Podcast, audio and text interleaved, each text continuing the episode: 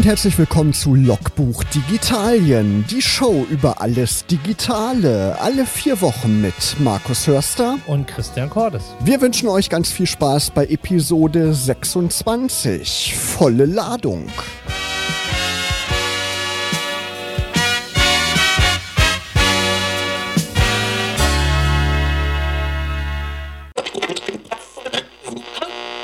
Einmal aktuelle Musik von Mark Forster hier bei Logbuch Digitalien und wie immer ist Christian auch da. Hallo Christian. Hallo Episode Markus. 26. Wir haben die Silberhochzeit sozusagen überstanden. Letzte Episode mit der Spezialausgabe zum Thema Gaming. Und in der Zeit, also wenn man so eine Spezialausgabe hat, sammeln sich ja so einige Themen an, News-Themen, die wir noch nicht besprochen haben.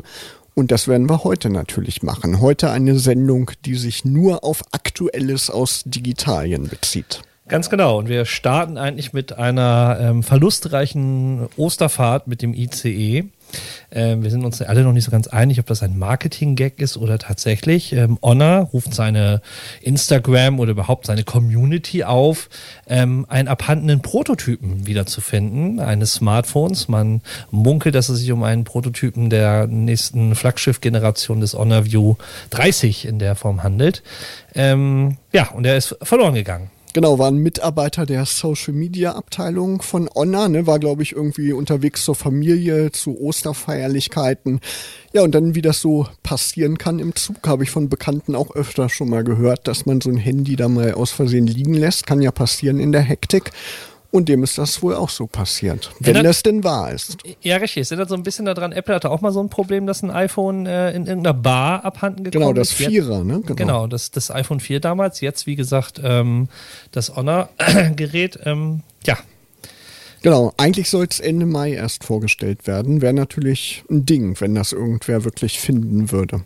Ja. Und da kann natürlich, gerade wenn es dann irgendwie in die Hände der Konkurrenz fällt, können die gucken, was Honor da so treibt und das vielleicht noch einbauen in ihre neuen Geräte. wobei ich mir auch sehr gut vorstellen könnte, dass es tatsächlich jemand gefunden hat, aber der nicht so in der Tech-Welt unterwegs ist und sich einfach denkt, du hast ein schönes Smartphone äh, und alles löscht ähm, und vielleicht jetzt damit gar nichts mehr anfangen kann, weil noch eine Prototypen-Software drauf ist. Aber ähm, ja, Ist ja auch in so einer unscheinbaren Hülle, ne? so wie Honor das äh, beschrieben hat. Ja, ja, so, also äh, es klingt so ein bisschen mysteriös und wahr. Also ich bin auch hin und her gerissen, glaube ich das oder ist es halt ein Marketing-Gag, zumal sie jetzt ja praktisch einen Finderlohn von 5000 Euro ausgeschrieben haben, der für so einen Prototyp na, ein bisschen lächerlich ist. Stimmt. Der, Aber na gut. der Umsatz ist wahrscheinlich um ein Vielfaches höher. Ne, wir werden das auf jeden Fall beobachten und vielleicht können wir dann bei der nächsten Ausgabe Logbuch Digitalien euch die Auflösung liefern. Ja.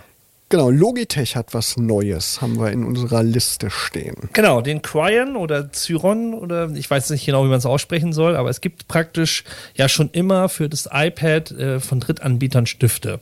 Äh, ganz früher, als es den Apple Pencil in der Form noch nicht gab, gab es diese klassischen mit dieser Balloberfläche, beziehungsweise auch ähm, Adonit war ein gut laufender Stift von, ähm, ich weiß die Firma gerade gar nicht, aber äh, das gab es schon öfter, dass es ähm, Drittanbieter gehabt. Nun kam quasi dann mit der iPad Pro Generation 9, äh, 9,7 Zoll damals ja der Apple Pencil mit auf den Markt als erstes und es war ja praktisch der einzige Stift, der A über Lightning geladen werden konnte und zweitens der halt auch praktisch für die Pro-Serien zertifiziert worden ist. Mit dem iPad 2018, also das Einsteigermodell, das günstige, ähm, was ja auch seit letztem Jahr den Apple Pencil unterstützt, kam gleichzeitig quasi der, der Logitech ähm, Quine raus.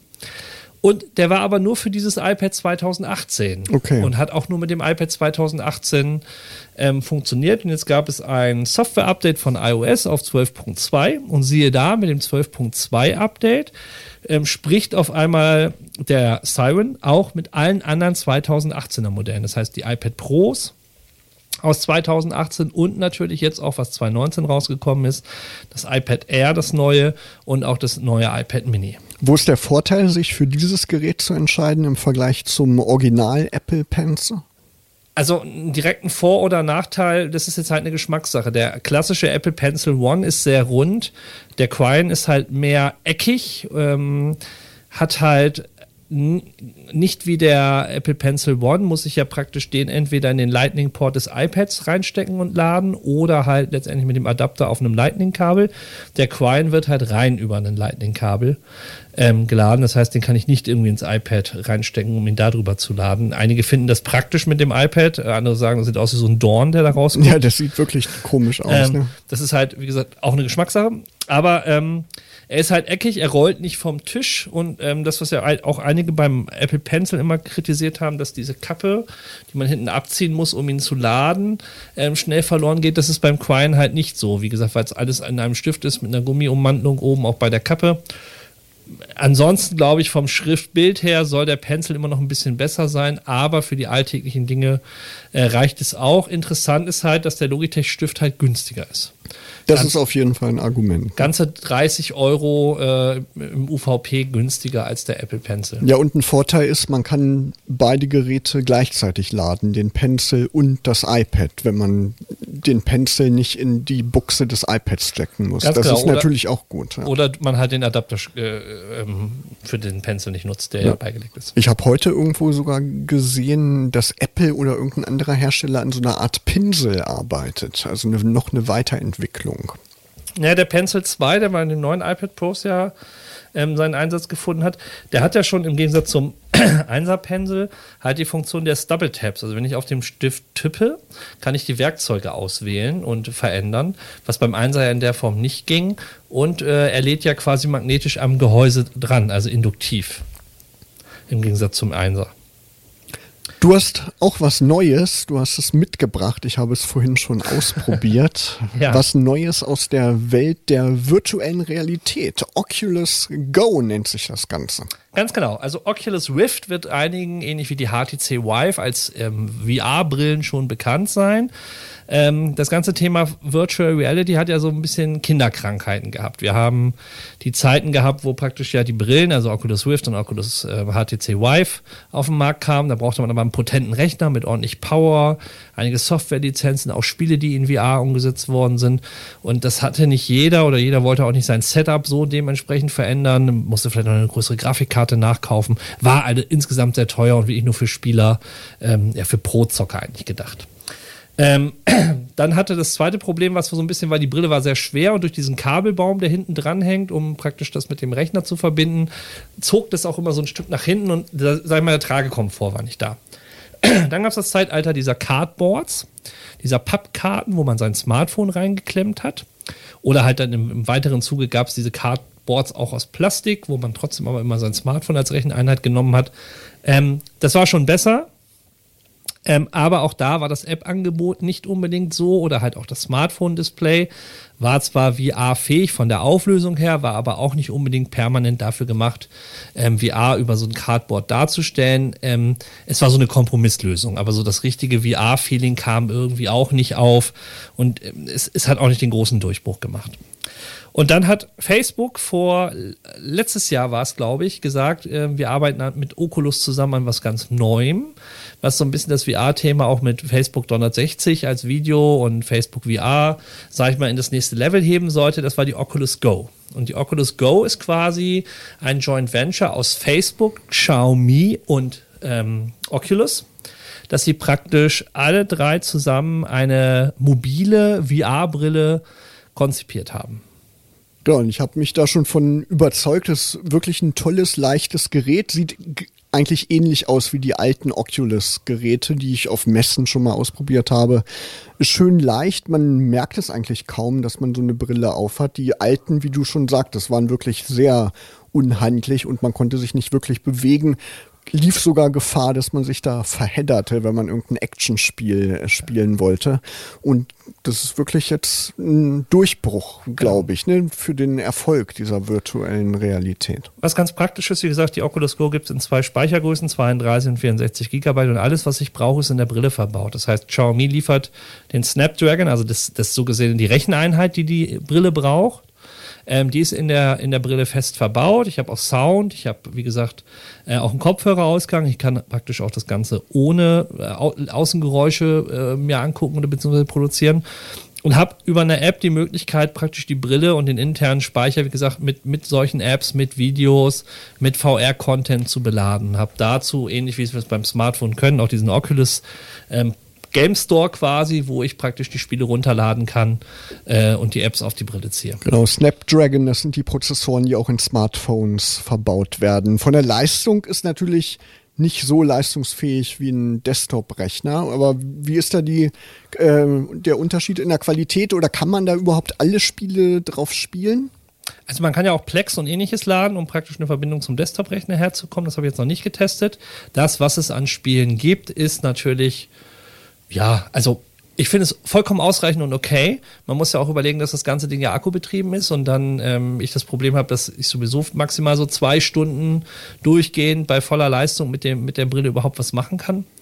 Ähm, von daher habe ich so das Gefühl, ist es vollkommen von der per Performance her ausreichend. Ähm, ich habe jetzt nicht ein 360-Grad-Konzert bei Magenta oder ähnlichem, äh, was es ja auch gibt, oder Arte 360 oder YouTube 360. Da, das habe ich mir noch nicht angeguckt, wie, wie, wie sage ich mal, unter Streaming-Last ähm, die Brille dann halt ähm, an, an Kapazität äh, verliert. Aber wie gesagt, die kurzen Games, eine Achterbahn fahren, äh, irgendwelche, es gibt eine Demo über äh, Tschernobyl und das Gelände, also so ein Walk darüber völlig ausreichend und von der Bildqualität her absolut super. Genau, auf jeden Fall für Leute, die da mal einsteigen wollen, eine gute Geschichte, auch preislich eben, ne? so zwischen 200 und 300 Euro hast du gesagt. Genau, ne? die 32 Gigabyte Version liegt so bei 220, bei 260, 270 liegt halt, wie gesagt, je nach Preis ähm, die 64 Gigabyte Variante und dann ist auch nach oben hin, wie gesagt, Schluss. Auf jeden Spannend. Fall nicht mehr so eine große Hürde wie früher. Bevor wir gleich weitersprechen, gibt es jetzt Musik. Du hast dir ein Stück ausgesucht von einer Band,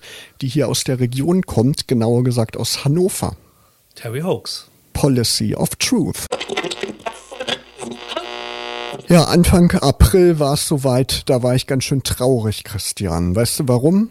Ja, ähm, es ging vielen so. Google hat äh, bei einigen unserer Lieblings-Apps äh, und Diensten so ein bisschen den Saft abgedreht. Genau, vor allem Google Inbox werde ich auf jeden Fall vermissen. Schon zwei Wochen vorher wurde immer angezeigt, dass man noch 14 Tage Zeit hat, wieder auf Gmail umzusteigen. Und dann war es wirklich irgendwann soweit. Aber die Browser-Version, die lief noch so zwei Tage weiter. Ja, wobei für Inbox-Fans habe ich einen absoluten Pro-Tipp, ohne jetzt den App-Tipp vorzuziehen. Guckt euch mal die App Spark an als Mail-Pro-Client. Die sieht sehr identisch aus und hat den, fast denselben Funktionsumfang wie damals ähm, Inbox. Also sortiert das auch so schön und macht halt auch diese Ordner auf. Ähm, Gibt es, wie gesagt, lange Zeit gab es nur für iOS, mittlerweile auch für Android. Ah, okay. Ähm, und von daher ist es eine, eine nette Alternative und ähm, da stecken die Macher von. Ich komme jetzt gar nicht drauf. Auf jeden Fall kann man seinen Gmail-Account da einbinden ja, ja. und nutzen. Ah, Voll, super. Werde ich mal ausprobieren, weil das Schöne war an Inbox ja, dass das alles so minimalistisch aufgebaut war. Gmail ist ja mittlerweile ganz schön überladen. Ja, das stimmt allerdings. Genau, Google hat aber nicht nur Inbox gekillt, sondern auch Ello, diese Chat-App, die du ja auch mal empfohlen hast, konnte ja auch nur chatten sozusagen, also auch ein sehr minimalistischer Ansatz. Wobei ähm, es war auch der Google Assistant äh, letztendlich integriert. Das war so die erste Möglichkeit für die, die damals sich auf das nächste Betriebssystem upgraden konnten, so einen halb zu, illegalen Zugang zu Google Assistant zu bekommen. Ah, okay. Ähm, von daher war das dann doch schon interessant. Im Grunde genommen war es ein Messenger. Google arbeitet ja an einer ähm, an einer neuen Messenger-App, die quasi alle Dienste in einer vereinen sollen. Also, genau, also WhatsApp, Telegram, ja. SMS und Co. alles in einer App äh, haben kann. Ist aber noch nichts äh, auf den Markt gekommen oder man hat auch noch nichts gesehen. Müssen die natürlich auch mit Facebook sprechen, ne, damit das dann möglich gemacht wird. Ja. Eine andere App oder ein anderer Dienst, der eingestellt wurde, wurde 2011 mal eingeführt, Google Plus soziales Netzwerk von Google, quasi Konkurrent zu Facebook. Anfangs war es sogar so eine Art Konkurrent für mich als Fotograf. Ich fotografiere ja viel. Da hatte man bei Google Plus immer schon seit Anfang an die Möglichkeit, große Bilder zu posten und seine Fotos schön zu präsentieren. Und zu dieser Zeit konnte man bei Facebook nur so ganz kleine Bildchen posten. Facebook hat dann natürlich schnell nachgezogen und Google Plus wurde dann immer uninteressanter, weil auch die Gruppen immer stärker wurden bei Facebook. Bei Google Plus hatte man ja so tolle Funktionen wie diese Kreise, die man anlegen konnte mit verschiedenen Interessengruppen, die man mit seinen Beiträgen erreichen konnte. Eigentlich ein guter Ansatz, den Google Plus verfolgt hat, aber irgendwie sind die schnell ins Hintertreffen geraten und irgendwann hat das keiner mehr genutzt. Ich auch nicht. Ich habe hin und wieder mal reingeguckt. Google Plus Plus war ja auch auf den Handys immer standardmäßig installiert. Da guckt man dann ja schon mal rein, aber irgendwie waren da nicht mehr so viele Leute aktiv. Eigentlich schade, weil vom Design war das eigentlich ein schöner Dienst. Habe ich auf Twitter noch so einen schönen Meme dazu gelesen. Google Plus war wie so ein Fitnessstudio-Abo. Man hat es, aber man geht nicht hin. so nach dem Motto. Ich habe tatsächlich da auch mal eine Gruppe gegründet für Fotografie in Braunschweig. Hatte irgendwie zwei oder 300 äh, Nutzer aber seit Jahren war die dann eingeschlafen. Den hast du jetzt nicht gut beigesagt? Nicht gut beigesagt, aber ich habe tatsächlich die Chance genutzt und habe meine kompletten Google Plus Daten runtergeladen. Das hat Google so ein paar Wochen vorher per E-Mail angekündigt konnte man sich so ein Archiv generieren lassen und jetzt habe ich mein ganzes Google Plus Profil und alles, was ich da jemals gemacht habe, als Archiv auf der Festplatte rumschlummern. Also wenn man mal in so eine Phase kommt und auf die Vergangenheit zurückblicken möchte, dann kann ich da mal durchstöbern und gucken, was ich da auf Google Plus verbrochen habe. Wenn du später mal so den digitalen Dia-Abend vom Kaminsims machst. genau. Apropos zurückblicken, das sind ja nicht die einzigen Dienste, die Google so eingestellt hat. Über die Jahre ist da eine ganze Sammlung zusammengekommen. Über 150 Dienste sind es, die von verschiedenen Seiten auch zusammengetragen worden sind. Es gibt äh, verschiedene Friedhöfe im Internet für Google-Produkte. Ein Beispiel ist die Seite killedbygoogle.com und da hat man so einen schönen Überblick über alle Google-Dienste, die irgendwann mal gestartet wurden mit einem großen Hype und irgendwann dann wieder eingestellt wurden und warum das auch passiert ist. Und an manche kann man sich schon gar nicht mehr erinnern. Ja, Hangouts ist, glaube ich, auch eine Diskussion, wenn ich es richtig im Kopf habe, dass Google da auch ran will. Also es, sie sind immer gut und man darf sich halt nicht auf alles, was Google so macht, permanent verlassen. Das ist so das Lehrstück da draus. Und viele haben ja gerade bei Inbox auch gesagt, dass der Verlust sehr, sehr schmerzt. Google Plus kann man noch verstehen und Ello in der Form auch, aber Inbox war schon das perfektere Gmail, muss man einfach sagen. Ja, aber es ist auch irgendwie so eine Gefahr für Google, ne? So ein, auch so eine Image-Gefahr. Die Leute, die verbinden ja auch was mit Google, sind teilweise sehr engagierte Nutzer dieser Produkte und wenn die dann immer irgendwelche Dienste starten, die die Leute so ins Herz schließen und dann werden sie irgendwann gekillt, dann verliert man irgendwann das Vertrauen. Das ist auf jeden Fall auch so eine Gefahr, ne, die dahinter steckt. Das stimmt. Du hast aber noch was mitgebracht zum Thema Google. Genau, Microsoft musste ja auf Drängen der EU vor einigen Jahren, das ist glaube ich schon zehn Jahre her, ich weiß gar nicht mehr, wann das war, ich glaube in Windows Vista oder Windows 7, mussten die auf Drängen der EU so einen Auswahlbildschirm für den Browser anzeigen. Wenn man das Betriebssystem neu installiert hat, kam da so ein Fenster und dann konnte man wählen, welchen Browser man nutzen möchte, weil Microsoft ja den Internet Explorer immer mit Windows gebundelt hat. Und das macht Google jetzt auch. In Android wird es demnächst einen Auswahlbildschirm geben für den Suchdienst, der standardmäßig eingestellt ist, und auch für den Browser. Aha, also ein Revival des damaligen Rechtsstreits. Genau, also bin ich gespannt, wie, das, wie sich das auswirkt. Ja, und einen ganz anderen Rechtsstreit, den wir ja kurz vor Weihnachten reinbekommen haben, der hat sich jetzt ähm, erledigt, nämlich der Streit zwischen Apple und Qualcomm. Man, für die, die sich noch erinnern, es gab ja einen erwirktes Verkauf, einen erwirkten Verkaufsstopp der iPhone 10 bzw. 7 und 8er Reihe. Die musste ja Apple aus dem Verkehr ziehen. Einige ähm, Online-Händler hatten sie zwar noch, aber offiziell wurden sie, wie gesagt, äh, dem Verkauf entzogen. Ja, in Deutschland war das genau, so, ne? Genau. Was, was Apple, glaube ich, auch ziemlich geschmerzt hat, gerade fürs Weihnachtsgeschäft. Und jetzt ist es halt beigelegt und es hat in einigen Medien wurde halt über eine Summe gesprochen, die umgerechnet ein pro iPhone einen Wert von ungefähr 9 Euro ausgespuckt hat, den ähm, Apple an Qualcomm als ja, Lizenzzahlung gegeben hat. Wobei man tatsächlich sagen muss, ja beim aktuellen iPhone sind ja keine Qualcomm-Chips verbaut, sondern da sind ja Intel-Chips drin.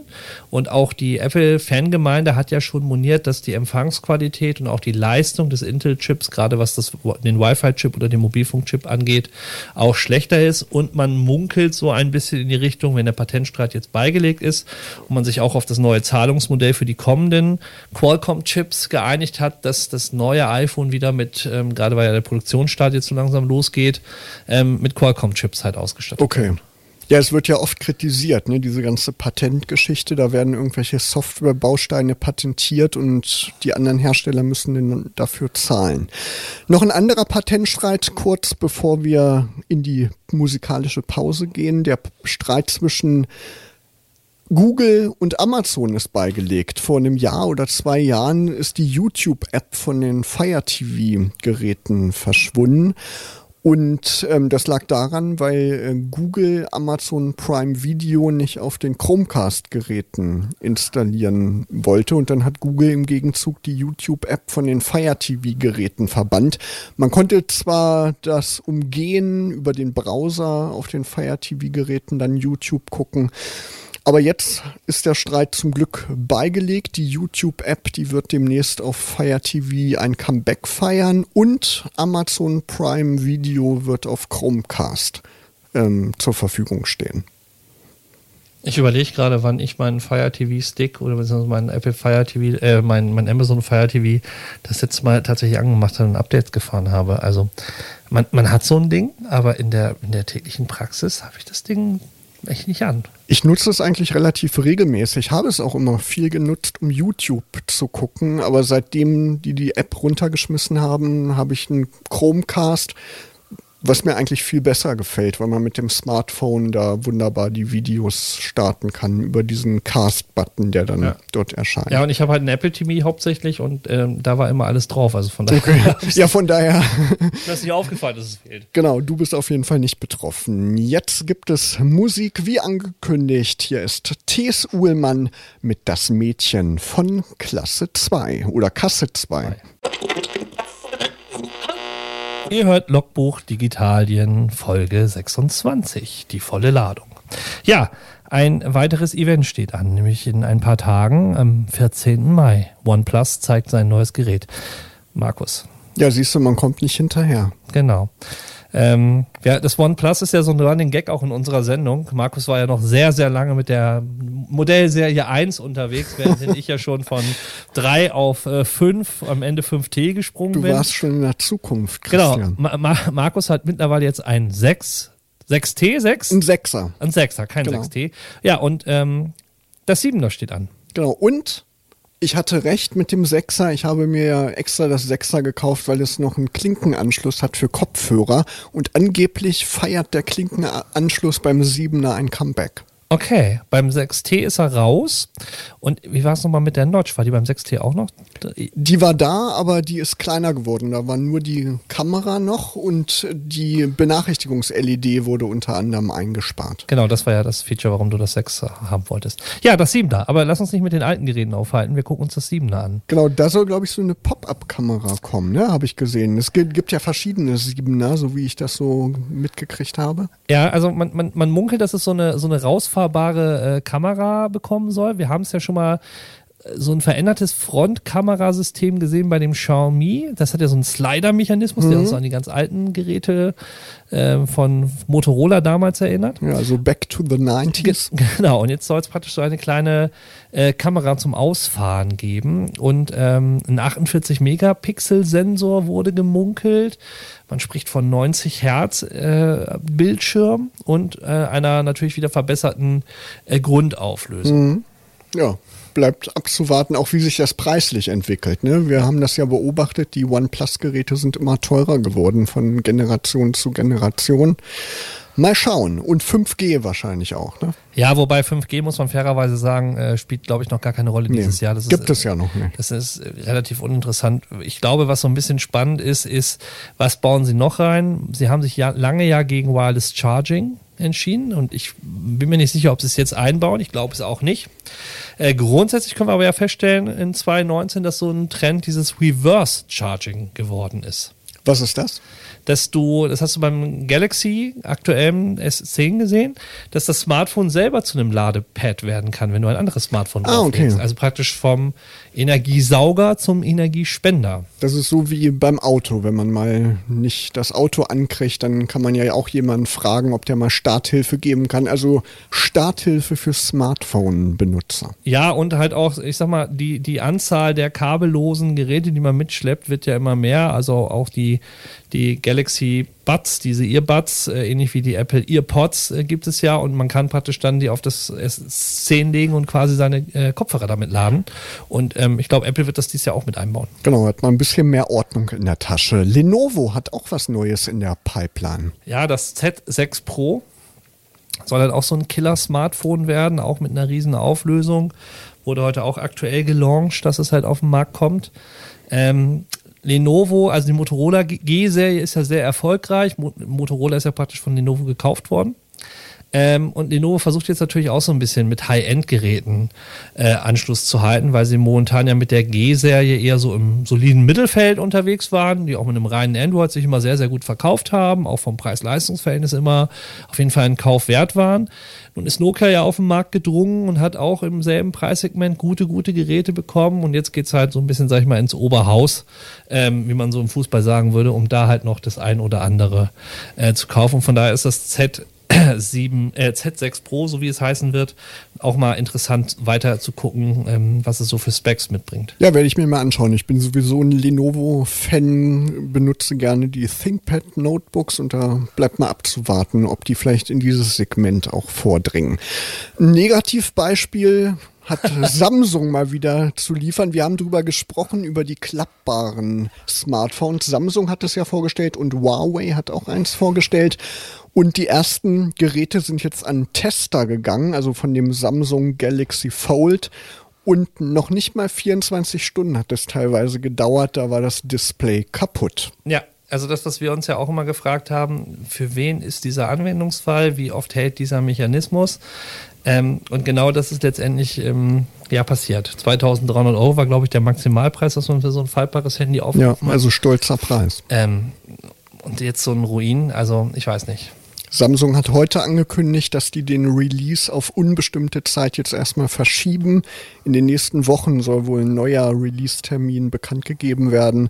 Da müssen die bestimmt erstmal ordentlich nachbessern. Ist natürlich auch die Gefahr, dass wieder so ein Desaster passiert wäre, wenn die Geräte denn schon ausgeliefert worden wären, wie bei dem Akku von dem Note vor ein paar Jahren. Ja, genau. Wobei mir ein ähnliches Beispiel ja gerade einfällt, was Apple gekillt hat. Wir haben ja lange über AirPower geredet. Also gibt es diese berühmte Ladematte, die Apple ja angekündigt hat seit ein paar Jahren oder anderthalb Jahre so ungefähr her, dass man praktisch sein iPhone, die Apple Watch und die EarPods parallel auf einem äh, Gerät laden kann, weil ja die Apple Watch nicht den Q-Charging-Standard hat. Und vor ein paar Wochen hat sich Apple auch klammheimlich davon verabschiedet, hat eine Pressemitteilung rausgegeben, okay. dass sie es nicht bauen werden. Dass mhm. es, ähm, also es ist nicht ihren eigenen Qualitätsansprüchen und das, was sie sich vorgestellt haben, dem können sie nicht nachkommen. Und bevor sie ein halbgares oder ähm, nicht gutes Produkt auf den Markt bringen, ähm, launchen sie es erstmal überhaupt nicht. Ja, ist auf jeden Fall der bessere Ansatz, der vernünftigere Ansatz. Ja. Dann gibt es noch etwas, was wir rausgefunden haben. Ähm, wir haben ja gerade auch äh, so ein bisschen in der Presse konnten wir viele verfolgen, dass so jetzt die, die Zulassung der E-Scooter losgeht. Und ähnlich wie Leihfahrräder ja ganz Berlin überschwemmt haben, äh, wird das jetzt mit diesen Elektro-Kickboards äh, auch passieren. Mhm. Ähm, die sind ja offiziell noch so ja, ich will nicht sagen illegal, aber so halb geduldet, aber so offiziell darf man damit nicht ruhig die Gegend fahren und man hat jetzt ja Regeln festgelegt, ab wann es kennzeichnungspflichtig ist, wie schnell auf dem Gehweg oder auf der Straße etc. pp. Und nun kommen auch die ersten Handyverträge raus mit einem E-Scooter. Und da gibt es ähm, bei der Modeo, das ist praktisch eine Webseite, ähm, könnt ihr einfach mal googeln, also Handyvertrag mit E-Scooter. Gibt es ein Angebot, da steckt, glaube ich, äh, Klarmobil hinter, wenn ich es richtig noch im Kopf habe. Die bieten dir quasi für 20 Euro ähm, einen Handyvertrag an mit einer etwas gedrosselten LTE-Flatrate, also man spricht dann nur von 21,6 im Downstream, äh, mit 2 GB Flat in alle Netze und bekommt dann praktisch für 5 Euro Versandpauschale einen Xiaomi E-Scooter oh. im Wert von 400 Euro dazu. Nicht schlecht. So, das praktisch auf, auf zwei Jahre Laufzeit hochgerechnet, also man spricht ja so gerne von sogenannten äh, Schubladenverträgen, äh, dass man so einen Roller für Summe inklusive Handyvertrag 500 Euro auf äh, zwei Jahre bekommt. Der Roller allein eine hat einen Wert von 400 Euro. Aber dann bitte beides getrennt benutzen und nicht beim E-Scooter fahren noch auf dem Smartphone rumtippen. Genau, don't, don't drive and chat. Genau. es gibt was Neu noch was Neues aus der Hardware-Ecke. Microsoft hat eine neue Xbox One vorgestellt, beziehungsweise gibt es, glaube ich, schon, weiß ich nicht genau, die All Digital Edition, also eine Xbox ohne optisches Laufwerk. Viele Leute laden sich ja ihre Spiele sowieso aus dem Netz runter und da gibt es jetzt eine etwas günstigere Variante, eben ohne optisches Laufwerk. Das wollte ich noch berichten. Und dann gibt es was Neues aus dem Microsoft-Lager. Microsoft hat ja mit Windows 10 den Edge-Browser eingeführt, also die neue Version des Internet Explorer sozusagen, ist irgendwie nie so richtig angekommen, wurde nie so richtig genutzt, außer um dann Chrome runterzuladen. Das war der einzige Anwendungszweck. Und jetzt stellt Microsoft den Edge-Browser auf die Chromium-Plattform um. Also der Edge-Browser wird dann quasi dieselbe Grundlage haben wie Google Chrome, ohne diese ganzen Spionagefunktionen von Google Chrome. Also könnte man, wenn das gut funktioniert, auf jeden Fall einen Chrome-Browser bekommen, der eigentlich besser ist als Google Chrome. Ist ganz lustig, ich habe gerade zu Ostern äh, das E-Blocker Angebot genutzt, ähm, wo man einen E-Blocker mit einer Lifetime-Lizenz kaufen kann. Das ist ja praktisch eine kleine Box. Kann man auch selber bauen über einen Raspberry Pi und die Software von denen halt runterladen für ein paar Euro. Ähm, die praktisch so das Tracking und äh, die Werbebanner und Co. Mhm. aus deinem ähm, Netz ähm, verscheucht und halt blockt. Ähm, das finde ich ganz spannend, was man, wenn man mal sieht, was alles geblockt wird. Und ich bin da auch mal gespannt, wie praktisch der Edge-Browser bzw. auch Chrome sich da so schlägt. Weil das ist ja schon eine Menge, was da an Daten abgegriffen wird. Ja klar, da ist man sich so gar nicht bewusst darüber und man kann natürlich im Edge auch weiterhin die ganzen Google-Produkte nutzen. Da lockt man sich ja einfach ein. Ich wollte den mal ausprobieren, werde ich wahrscheinlich heute Abend mal runterladen. Es gibt schon so eine Entwicklerversion, die auch regelmäßig geupdatet wird. Noch eine Neuigkeit von Microsoft, das Windows 10 Update Update für den Frühling steht bevor, 19H1, also für das erste Halbjahr. Viele neue Features und ein Light-Theme, also ein helleres Theme. Jede Menge Kleinigkeiten, die verbessert wurden. Kann ich jetzt nicht alle aufzählen, dafür fehlt uns die Zeit, aber sollte man sein Update bei Windows im Auge behalten. Gleich kommen wir zum Ende der Sendung. Wir wollen noch über ein Event sprechen, wo wir beide sein werden ab nächster Woche. Vorher gibt es noch ein Stück Musik von Friedrich Lichtenstein und Liam Mockridge, Elevator Man. Friedrich Lichtenstein, der ist ja so ein echtes Original und der kommt aus einer Stadt, in die Christian und ich nächste Woche beide reisen werden, nämlich nach Berlin. Da findet vom 6. bis zum 8. Mai die Republika-Konferenz statt. Christian, du warst ja schon mehrere Male da. Ich glaube, du hast alle Republika, ja genau, er nickt. Du hast alle Konferenzen mitgemacht. Ich bin zum ersten Mal da, wollte im letzten Jahr eigentlich schon fahren und dieses Jahr schaffe ich es endlich mal. Was wäre dein Top-Tipp als Republika-Neuling? Worauf sollte ich achten? Nicht hetzen lassen und nicht praktisch ähm, äh, seinen Programmplan vollstopfen. Ähm, sich einfach auch mal ein bisschen treiben lassen, das ist mal das Beste. Ähm, es gibt so ein paar, also die Opening, die Closing Session sollte man mitnehmen. Ähm, Lobo ist immer ganz interessant. Ähm, der Günther Dück ist auch immer sehr unterhaltsam und ansonsten würde ich halt gucken, ähm, was ist interessant. Und manchmal, wenn man unbedingt in eine Session will, schon eine Session davor äh, in dem anderen Talk sitzen bleiben danach, weil praktisch sonst der Raum überfüllt ist. Ach, das kann wirklich voll werden. Ja, ja, es wird richtig voll. Also es sind so 15.000 äh, anvisiert an Gästen, glaube ich, so in der Größenordnung.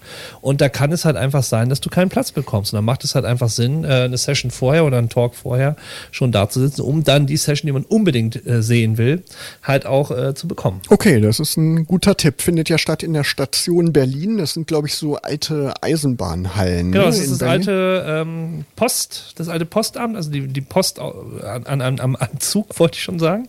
Und ähm, da wurden früher zu DDR-Zeiten noch damals praktisch der Umschlag gemacht. Und es ist ein riesengroßes Areal, äh, Areal am Gleisdreieck, wo auch praktisch der Park ist und das Deutsche Technikmuseum. Ähm, sehr großes Areal. Genau, also am Wochenende davor findet auch das Netzfest statt. Das ist ein Open-Air-Event, wo man kostenlos auch äh, dran teilnehmen kann.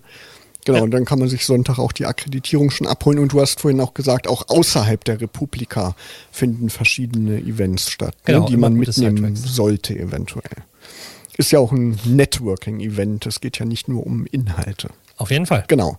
Und Du hast mir eben Tipps für die Republika gegeben und wir wollen euch natürlich auch ein paar Tipps mitgeben, nämlich die App-Tipps des Monats. Christian, was hast du denn heute mitgebracht? Ich habe Swoot oder SWOT, nee, Swoot schreibt man es, S-W-O-O-T. Das ist quasi ein Podcast-Player, der aber ein Social Network integriert hat. Das heißt, für Podcast-Fans und so wie ihr unseren Podcast wahrscheinlich auch hören werdet, habt ihr da die Möglichkeit, äh, ähnlich wie bei Facebook und allen anderen sozialen Netzwerken auch, halt Freunde hinzuzuadden, die halt halt auch bei Swoot sind. Und ihr könnt dann sehen, was die so hören. Und habt praktisch dann die Möglichkeit, erstens auch neue und andere Podcasts zu entdecken, sich da auch drüber auszutauschen ähm, ja, ist eine ganz spannende App. Ähm, kriegt man sehr viele Inspirationen drüber. Ich habe die auch erst jetzt vor zwei, drei Tagen entdeckt und äh, ja, nutze sie gerade ganz eifrig. Ja, werde ich auch mal ausprobieren. Vielleicht habt ihr auch Lust, das auszuprobieren und uns dann weiter zu empfehlen. Ich habe auch einen App-Tipp dabei, was ganz einfaches. Dir passiert das bestimmt auch häufiger mal, dass du Screenshots machen willst auf deinem Smartphone.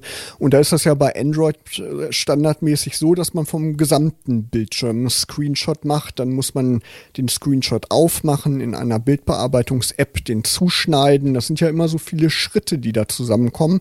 Und ich habe eine App gefunden, die nennt sich Screen Crop, ist von einem deutschen Entwickler, kostet 89 Cent, also wenig Geld und diese Crop-App, die befindet sich dann in den Einstellungen bei Android und dann kann man einfach so ein Quadrat oder Rechteck aufziehen über die Elemente, die man screenshotten will und kann das abspeichern. Also kannst du ja mal ausprobieren. Mach ich. Und das war auch schon Logbuch Digitalien für dieses Mal. Besucht uns unter logbuch-digitalien.de. Da gibt's alle bisherigen Episoden. Folgt uns auf Facebook, Instagram und Twitter. Die nächste Ausgabe hört ihr am 21. Mai und bis zum 21. Mai wünschen euch Markus Hörster und Christian Cordes eine schöne digitale Zeit.